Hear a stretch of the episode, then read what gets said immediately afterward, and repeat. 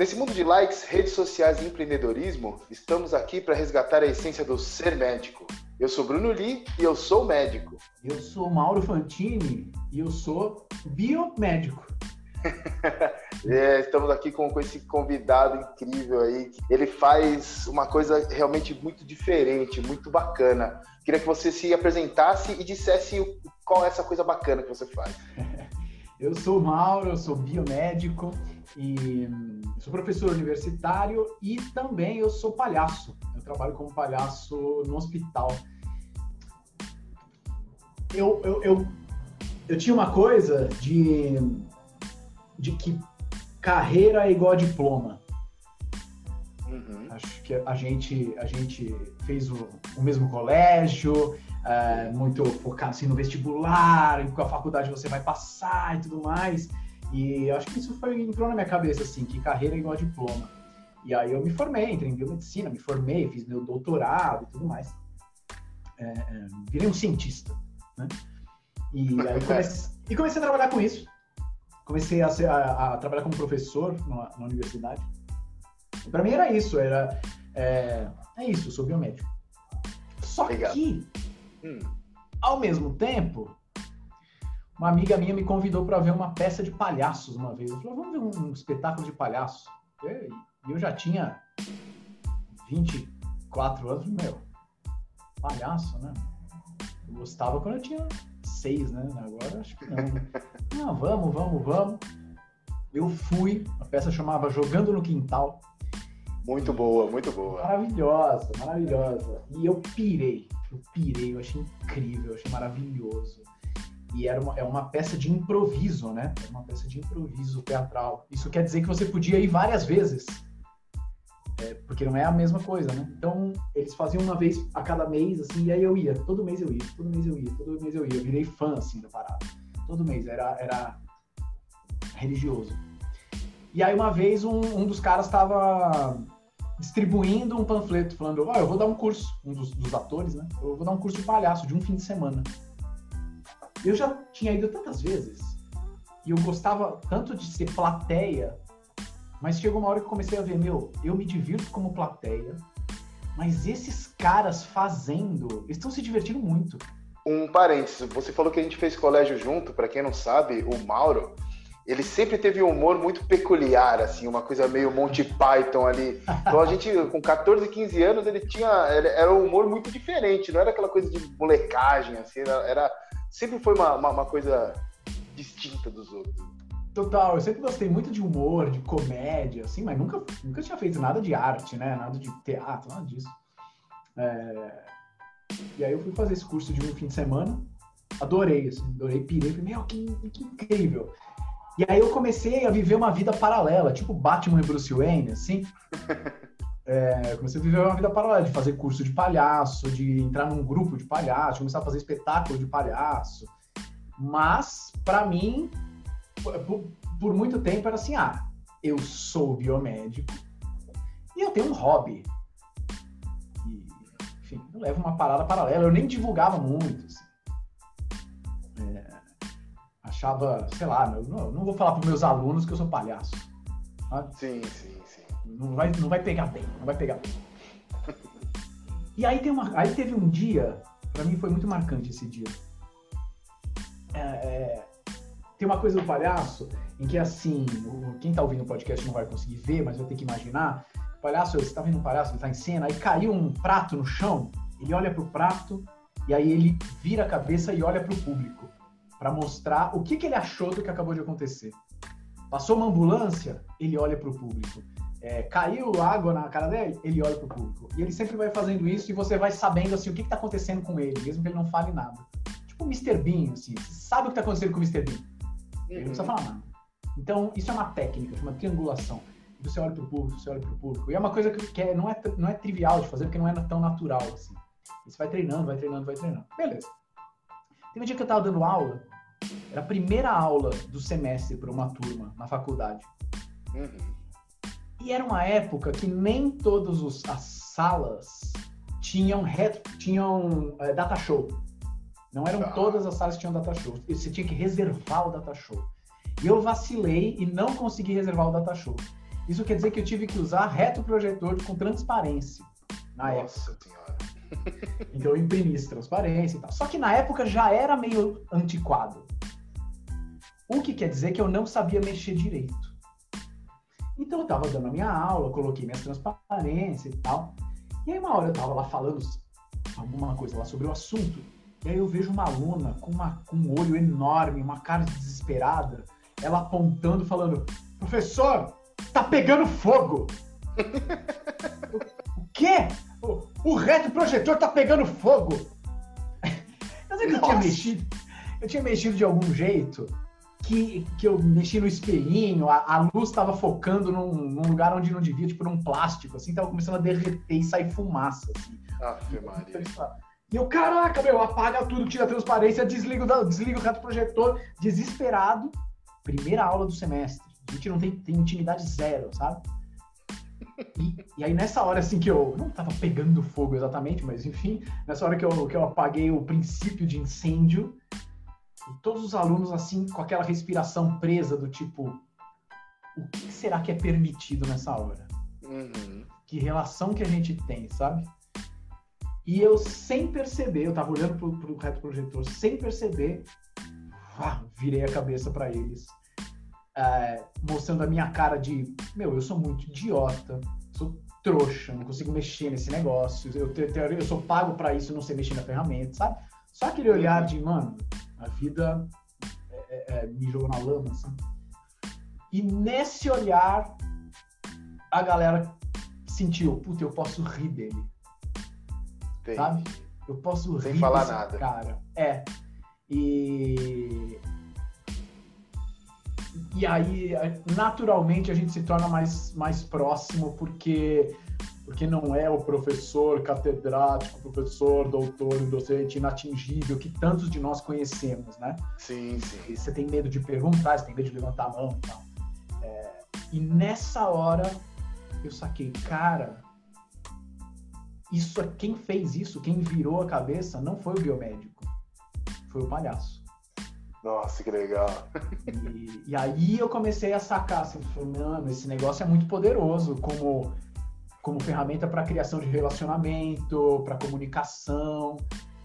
E, e desde então não parei mais. Desde então, desde então o Bruce Wayne falou, galera, eu sou Batman, beleza? E, e- é isso, assim. Aí eu já não virou duas linhas paralelas, já não virou tipo profissão e hobby, não, fundiu. E aí o biomédico pula, às vezes o palhaço aparece, e aí agora eu já nem sei mais o que tá acontecendo, assim. Mas esse dia do, do retroprojetor para mim foi muito marcante, porque é, quase que eu fui possuído por um outro, uma outra entidade, sabe? Nossa, muito legal. E, e como você começou a trabalhar em hospitais com isso? Da onde veio essa, essa ideia? Eu tava num curso, é, é, e aí um- uma das, das meninas fazia parte de uma ONG de trabalhar em hospital, falou, ah, vai ter seleção. Putz, meu, eu tô afim, mas não sei se eu tô começando agora, não sei se eu tenho estofo para isso, né? Eu falei, ah, tem, tem, não, vamos, vamos lá. Aí passei na seleção e comecei a fazer parte dessa ONG. Fiquei por oito anos lá, chama Operação Arco-Íris. Só que aí, em determinado momento, em que eu já estava trabalhando como professor, é, eu comecei a sacar que essa linguagem do palhaço ensina muita coisa que a faculdade de biomedicina, de medicina, de enfermagem, de nutrição, de fisioterapia não passa muito tempo ensinando. Que é comunicação, que é empatia, que é vulnerabilidade, que é trabalho em equipe. É, a gente tem uma formação muito técnica, né? 100%. Eu acho que isso eles ensinam zero, né? E o- Praticamente. você vai aprender, você vai aprender na raça, né? Sim, sim. E aí eu vi esse lugar de, cara, existe uma linguagem, existe algo que é aprendível, que ensina essas coisas. E se a gente usasse a linguagem do palhaço dentro da faculdade, para que os, o futuro médico, o futuro fisioterapeuta, o futuro nutricionista, o futuro profissional de saúde tenha outras habilidades que ele não está tendo na graduação normal. Então, em 2010, eu comecei um projeto de extensão lá na São Camilo, que é onde eu trabalho, que é o Narizes de Plantão, que é um grupo de palhaço em hospital, só que ele é formado só por graduandos da saúde. para que eles aprendam isso, virar a cabeça, é, ser, ser, parceiro do paciente, é, não ser o profissional inatingível que o paciente tem medo do cara. Nossa, isso, isso ajuda muito na vida profissional depois, né? E você tá 10 anos nessa já. 10 anos, isso, nosso décimo ano. É isso. E você se lembra de alguma história que te marcou, assim, que pode seja ela feliz, ou te deixou mais feliz, ou te deixou mais triste, mas que você sentiu que você fez a diferença ali, entrando no quarto? Cara, é, é muito injusta essa pergunta, porque são muitas, eu sempre lembro das últimas, entendeu? Assim, Sim. relatórios e relatórios, sempre das últimas. E uma das últimas, a gente entrou num quarto, tava como palhaço, né? Entrei, entrei no quarto com uma parceira, parceira, a Madal, palhaça Madalena, e tinha um moleque de uns 13 anos na cama, a mãe abriu a porta, falou, ah, tá aí, ele é meio tímido e tal. A gente olhou, ele já levantou da cama, assim. Ele levantou, é, ele fez a cama levantar, né? Fez, uh, a cama levantou um pouquinho. Legal, tá interessado. E aí a gente começou num papo. É, eu falei, Madalena, vai lá fora, vai lá no, no, no corredor. É, só que eu preciso, eu acho que estão te chamando. Lá, ah, tá bom, vai lá, vai lá no corredor. E eu falo para ele, meu, te confessar um negócio, eu tô apaixonado por ela.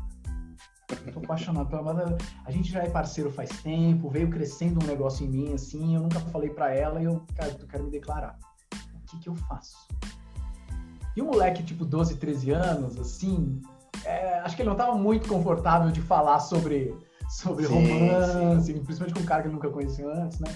Então, dava para ver assim, ele até, ele estava interessado, mas ele não, não é, não, não falava. Tava com vergonha, sim. É.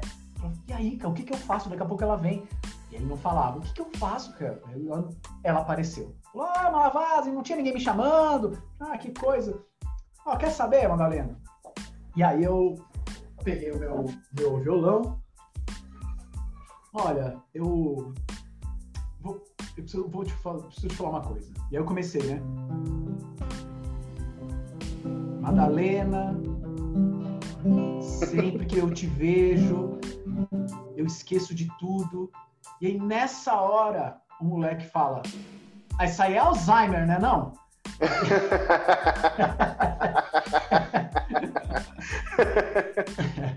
e aí, tipo, né, esquece de tudo. Isso é Alzheimer. Acabou, né?